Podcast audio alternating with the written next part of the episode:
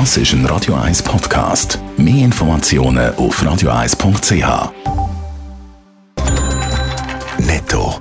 Das Radio 1 Wirtschaftsmagazin für Konsumentinnen und Konsumenten wird Ihnen präsentiert von Blaser Greinicher.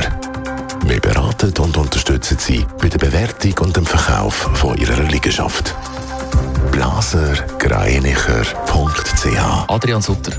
Die Schweizer Nationalbank meldet für das letzte Jahr einen Gewinn von 26 Milliarden Franken. Von dem Gewinn profitieren vor allem die öffentliche Hand, also Bund und Kanton, mit einer maximalen Gewinnausschüttung von 6 Milliarden Franken.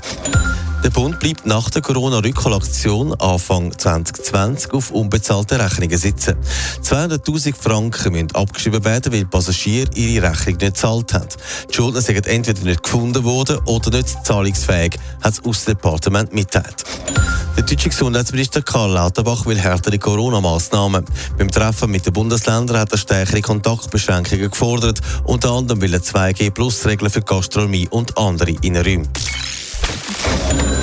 Corona-Fallzahlen steigen täglich und damit auch die Leute, die in Quarantäne oder Isolation sind oder müssen. Und die fehlen natürlich der Wirtschaft beim Arbeiten. Es gibt sogar Firmen und vor allem Betriebe in der Gastro, die müssen zumachen. Adrian Sutter, ein Ausfall, wo aber eigentlich niemand zahlt. Ja, wenn man zum Beispiel weniger Umsatz macht, weil man weniger Angestellte hat, dann wird das vom Bund nicht zahlt. Gerade für die Gastro ist das hart, wenn man weniger Umsatz macht oder sogar muss zumachen, weil die Leute krank sind oder in Quarantäne ist das jetzt in den Tourismusgebiet natürlich gerade ein massiver Ausfall.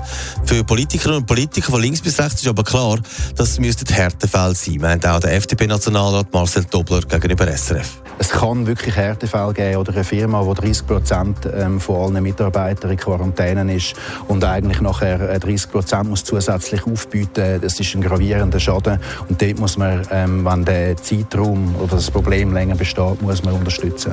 Also es braucht ja da mehr Kulanz. Es kann nicht sein, dass man jetzt die Hilfe einschränkt. Schließlich können ja die Betriebe nichts dafür. Auch Quarantäneregeln ist das Problem, wenn die Leute sieben bis zehn Tage weg sind. Ja, da fordern ja viele Verbände das Umdenken, nämlich, dass man die Quarantänefrist nochmal verkürzt, und zwar auf fünf Tage. Das heisst, jemand, der in Quarantäne ist, sollte können nach dem fünften Tag einen Test machen und wenn der negativ ist, dann kann er wieder arbeiten.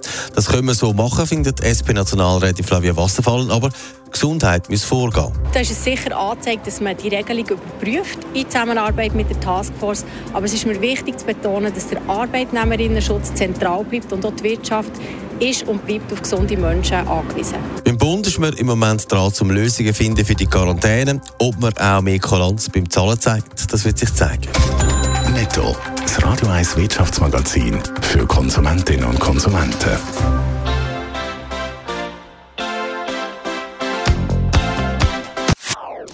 Das ist ein Radio 1 Podcast. Mehr Informationen auf radio1.ch.